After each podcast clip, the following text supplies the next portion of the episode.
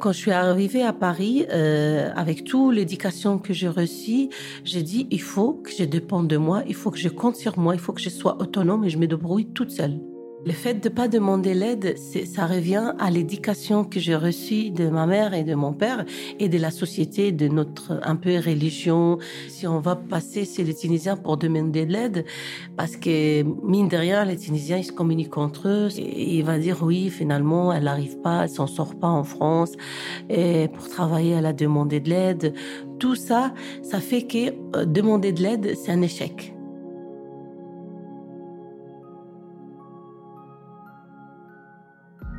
J'ai rencontré Gada il y a 5 ans dans son restaurant.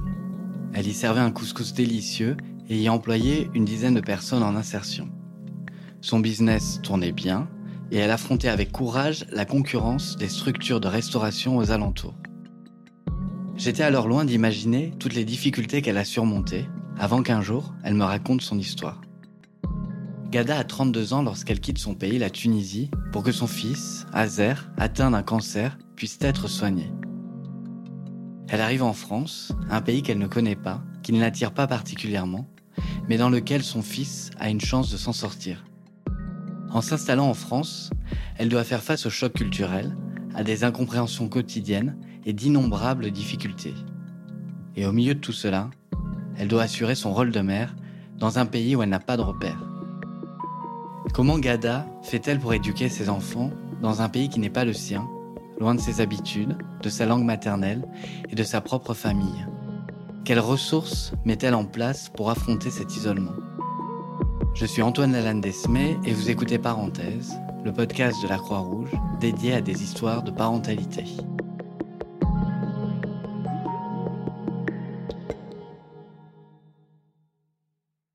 On est en 2004, je suis en Tunisie. Et là, je suis à Médinine, c'est une euh, ville du sud, euh, pas trop loin de Djerba. Je suis avec mes deux garçons, Azem et Ahmed. La vie est tranquille, le rythme est, adorable, il fait beau, il y a beaucoup de soleil ici. Et là, euh, bah, j'ai eu une, mauvaise nouvelle, malheureusement. Azem, il a 4 ans il est atteint d'un rétinoblastome, c'est un cancer dans les yeux qui, est rare et qui est congénital. C'est vraiment la nouvelle, euh, je crois que la, mauvaise nouvelle le plus dure que j'ai entendue jusqu'à aujourd'hui. À l'hôpital de Salah Azaïs, l'hôpital de cancer euh, des enfants, j'ai vécu un moment euh, inoubliable, en tout cas parmi beaucoup de moments le, décès d'un enfant que la famille ont retardé à prendre la, décision de le rapatrier ici en France. Ah bah moi, bah quand ils m'ont proposé d'ailleurs de, venir en France, j'ai même pas réfléchi à même pas une seconde. Ah, je dis oui, je viens. Entre 2004 et 2006, ça fait trois fois qu'on est parti en France et c'est la troisième fois qu'ils m'ont demandé de rester en France. C'est dur parce que c'est pas mes projets. Et c'est dur quand on n'a pas le choix. Je peux pas dire non, c'est la, la santé de mon fils et l'équilibre de ma famille. Et donc, c'est parmi le moment le plus dur de ma vie. Pendant trois semaines, je suis prise en charge par l'anesthétique Curie. Et c'était une prise en charge euh, franchement humaine professionnelle et très efficace qui ça m'a permis d'avoir de force pour continuer déjà et j'oublie jamais ces moments-là. Et par la suite, euh, il y a un Tunisien, c'est lui qui nous a orientés vers un autre Tunisien juif qui a une chambre de bonne à Paris 11e, 7 mètres carrés, il y a une douche, il y a un, lavabo, et il reste peut-être 3 mètres carrés, 4 mètres carrés pour pour un lit, mais nous, on n'a pas un lit, on a fait de matelas par terre. Et les toilettes, elle est dans le couloir. C'est pour tout le monde qui sont dans le couloir. Ça me coûte 550. Et, et puisqu'il me propose de faire le ménage dans les escaliers, tous les escaliers, la cour et sortir les poubelles. Donc, il me compte 350 pour ça et je paye les restes. Je m'installe avec Azem pendant un mois dans ce logement avant l'arrivée de, papa et de, mon deuxième enfant. Bah, le matin, je me réveille avec les rythmes d'Azem, avec après une opération, après une. En fait, opération, c'est des petites interventions et tout. Mais c'est un enfant joyeux qui aime bien vivre, qui aime bien jouer, il aime bien, il aime bien sortir, découvrir. Il commence à faire le course avec moi. Et tout de suite, je l'ai inscrit à l'école. Et après un mois, mon mari et mon fils Ahmed, ils arrivent. Et là, j'ai commencé à travailler tout de suite parce que je me suis engagée avec le monsieur.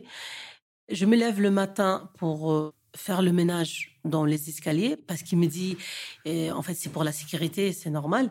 Donc, à 5 heures du matin, je fais le ménage, comme ça, il y a personne. Et, et ça, c'était moi, parce que je dois m'adapter avec le reste du rythme de ma maison, de mes papiers, de, de mes enfants pour les déposer à l'école. Donc, je fais 2 heures, 5 heures jusqu'à 7 heures. Je termine le ménage. Et après, je m'occupe des enfants, moi et papa on le pose à l'école. Et après, moi, je dois être là-bas à 10 heures pour l'opticien. Donc, je commence par le ménage là-bas. Après, il y a le courrier. Je prends le courrier, je le dépose dans la poste. S'il y a des chèques, il y a des liquides, je les dépose. Et après, je retourne. Je prépare à manger pour l'équipe. À 16 heures, je retourne à la maison. Je récupère les enfants. Ils vont manger un petit, quelque chose ou un goûter. Et je descends faire le, le poubelle. C'est 18h30, 19h. Sur le moment, euh, c'est pas facile. Je suis très fatiguée, oui, mais je me sens solide et je me sens capable. Dans ma tête, je sais que c'est un passage. Donc je dis certainement, je vais m'en sortir. Je suis contente parce que mon fils, euh, ses analyses, ils sont tous euh, tous bien, il progresse, il, a guéri, il guérit de mieux en mieux. Et donc il part de moins en moins à l'institut de guéri, il est présent à l'école. Donc tout ça, ça m'a, ça me motive. Au début, je fais pas les, je ne peux pas faire le cours de mes enfants, les devoirs. Et je connais pas trop. Ils m'ont expliqué, mais j'ai pas trop compris. J'ai pas compris les cahiers de, correspondance et tout. Jusqu'à qu'une fois, et Ahmed, il me dit, ça, je l'ai demandé, les cahiers, c'est pourquoi? Il me dit, c'est un cahier de correspondance, maman. Arrête-toi, maman, tu, ne sais pas que c'est quoi? Bah, Je lui dis, donne-moi. Et je vois des trucs rouges. Ça m'a de, points d'interrogation rouges, de mots rouges. Et je sais pas, j'ai compris qu'il y a quelque chose. Je lui demande, c'est qui, c'est quoi ça? Et qu'est-ce qui, il me dit, c'est le prof qui écrit ça. Il me dit, il me félicite. Mais ça a tourné dans ma tête. J'ai pas, pas ça parce que les, les maîtres ou les maîtresses, ils vont les féliciter avec des rouges. C'est un peu bizarre. Et c'est un peu bizarre de les féliciter comme ça. J'ai essayé de traduire. Et ça, là, j'ai compris, c'est pas des félicitations. À l'époque, c'était parce qu'il bavardage et point d'interrogation, ça veut dire beaucoup de bavardage et devoir pas fait. Et j'ai décidé de voir l'école et ils m'ont expliqué que oui, il y avait pas mal de soucis avec mon fils et qu'ils ont essayé de me contacter, de me m'écrire et que je n'ai pas répondu à ces, à ces mots. Et je n'ai pas signé d'ailleurs. Il y a beaucoup de choses qui ne sont pas signées parce que ça doit être signé en plus. Et bah, voilà. Et là, j'ai senti que mon fils, il m'a trahi. Je dis, mais en fait, le fait qu'il sait que sa maman, elle, elle, elle lit pas, il a profité de ça quand la maman ou le papa ils sont pas outillés et la langue c'est parmi les outils pour euh, communiquer. Et donc c'est une, une, une, sorte de dire mince c'est un handicap, c'est quelque chose que j'arrive pas à comprendre mon fils, que je peux pas aussi prendre en charge mon fils, que je peux le priver de cette prise en charge. Et avec son âge, il a besoin d'une maman qui le prend en charge, qui le comprend, qui l'aide. C'est pas qu'elle alourdit les tâches pour lui. Les mamans, on est censé être là pour pour accompagner, pour aider, pour écouter. Et quand on est incapable de d'accomplir des tâches, c'est dire, c'est un échec, quoi. Et moi, à ce moment-là, je commence une formation au centre de Paris. Et il y a la responsable de formation, elle s'appelle Sophie, elle m'oriente vers une association qui prend en charge beaucoup de procédures pour les femmes étrangères avec leurs enfants, qui ont des difficultés à s'intégrer, à trouver des adresses, des, des formations, de, des loisirs pour leurs enfants, à rédiger les CV, à, chercher du travail, du petits boulots, à comprendre les systèmes carrément et à apprendre quel organisme il est fait pour la sécurité, pour la CAF, c'est pour. C'est un peu tout ça. Pas longtemps après, fin 2006, je reçois un appel d'une dame qui me dit euh, on a euh, décidé de vous accorder un logement et je vous envoie euh, l'adresse. Vous visitez tout de suite la maison et vous dites est-ce que vous acceptez ou non? Ben, c'est la joie totale. En février, il m'appelle, je suis en formation et pour signer le contrat et je pars direct. J'appelle mon mari et on part direct. Donc, on a signé le contrat, on n'a rien dit aux enfants, on a fait le nécessaire, on a récupéré la clé et on est retourné attendre les enfants et, et on a récupéré euh, beaucoup de sacs parce qu'on était préparés. D'ailleurs, les enfants, ils nous a dit pourquoi vous avez enlevé tous les sacs et tout, vous l'avez mis dans la cave en bas? On a dit parce qu'il n'y a pas de place. On a laissé qu'un petit sac pour les enfants. Donc, on a pris tout ça. On a pris un, camion d'un, de boulanger et on a tout déménagé, tout vidé. Bah, il y a rien déjà dans 7 mètres carrés. On a pratiquement rien, euh, pas beaucoup voluminé. Et on dit aux enfants, on va partir chez des amis. On va visiter euh, un ami. On arrive, on ouvre la porte. Il repère tout de suite nos habits qui sont dans les sacs. Et il commence à nous regarder avec de grands yeux. Maman, c'est quoi ça? Mais ça, c'est pas les amis, ça. Euh, bah, j'ai dit, c'est chez nous ils ont commencé à hurler et mes enfants, chacun il prend une chambre parce qu'il y avait deux chambres et un salon et un chambre à coucher pour nous. Donc ça fait quatre pièces, trois plus un séjour. Ils s'allongent par terre comme ça et ils ouvrent leurs leurs leurs mains comme ça et on dirait qu'ils volent mais sont par terre. Ils sont tellement contents franchement ça nous a fait des des énormes émotions.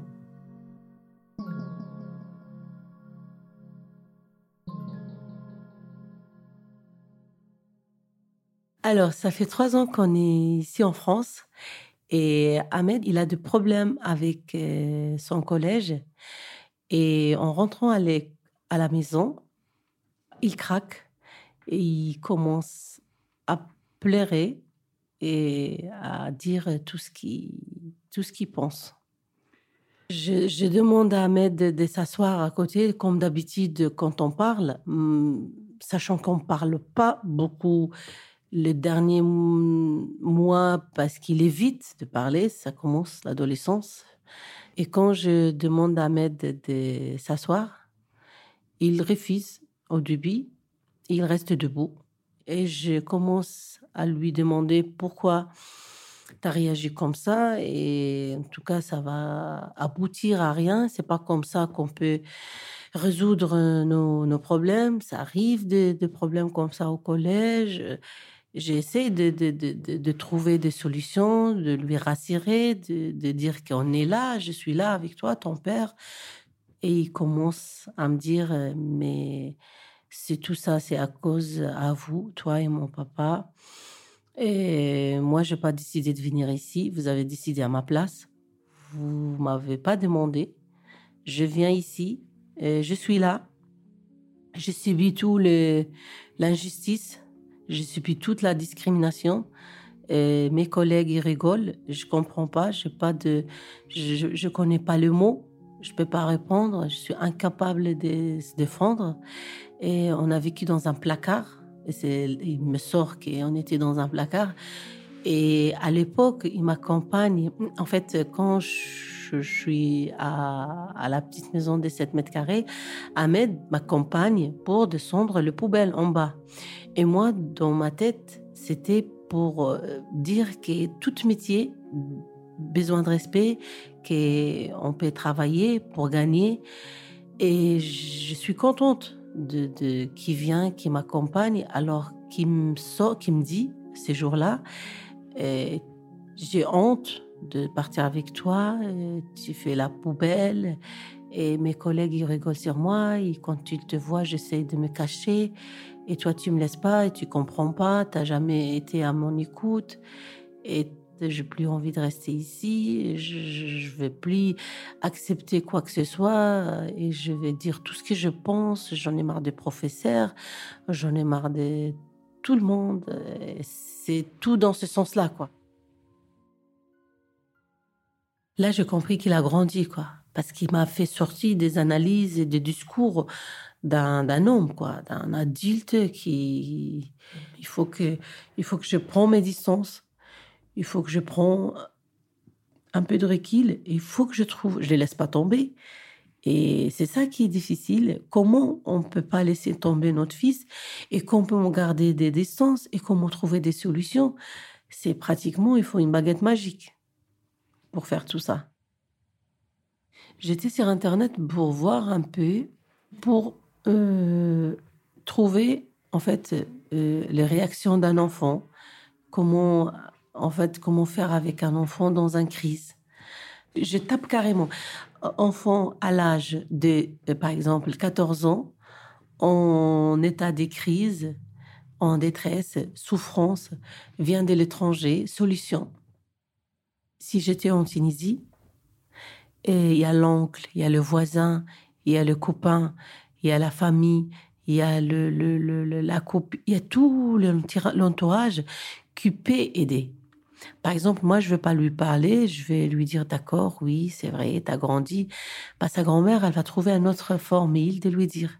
Sa tante, elle va l'inviter, elle va dire, tiens, regarde, par exemple, euh, tu sais, euh, tel, le fils de tel, il a fait ça, mais finalement, il a réussi, hein. Mais il a déconné un peu quand même. Il, il y a deux manières comme ça, des stratégies qu'on fait ensemble pour accompagner, et je trouve très important Ici, il n'y a pas ça. Il n'y a pas la famille autour, il n'y a pas tout le monde autour. Je ne connais pas comment faire avec. C'est mon premier.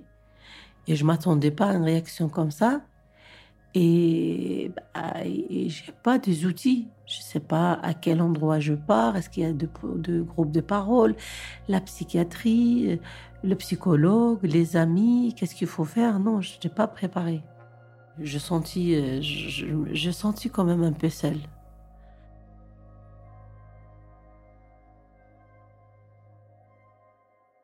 Deux jours ou trois jours après, je crois, ou même peut-être un peu plus, je demande à Ahmed et à Azem qu'est-ce qu'ils ont gardé comme souvenir de l'école en Tunisie?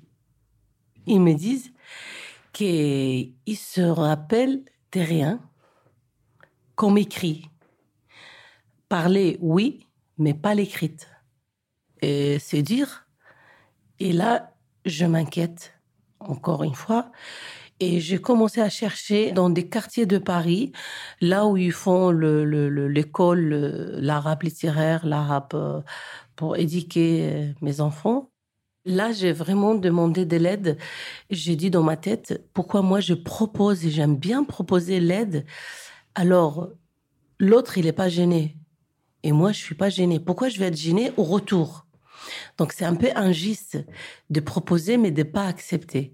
C'est dans ces dynamiques-là, dans son, dans la logique que j'ai demandé de l'aide et je parlais à des familles et je les demandais des familles tunisiennes comment ils ont fait pour leurs enfants et donc, ils m'ont expliqué qu'il y a des écoles, que les enfants peuvent aller le mercredi ou le samedi ou le dimanche, et que c'est intéressant, c'est vrai, ça fait, par, ça fait partie surtout pour les enfants qui sont scolarisés en Tunisie ou dans leur pays, peu n'importe. C'est la première fois que je demande de l'aide. Franchement, il y a quand même une solidarité, mais il faut demander. Quand on quitte un pays qu'on a vécu euh, pas mal, et quand on se rend compte que nos enfants, ils ont pas envie de ce pays-là où on l'a ramené, il y a un sentiment de tristesse, il y a un sentiment de, plein de sentiments. Euh, mais euh, moi, je dis, eh finalement, c'est comme ça. Et je dois avancer. Et qu'est-ce que je peux apporter? Quels sont les outils que je peux donner à mes enfants? Et Je crois qu'il faut arrêter de dire quels conseils. J'ai arrêté de dire les conseils. Et mes enfants, ils n'aiment pas beaucoup les conseils. Et donc, je trouvais un autre astuce, je donne les outils, les endroits, les adresses. Et c'est à eux de voir, d'aller, de chercher et de décider.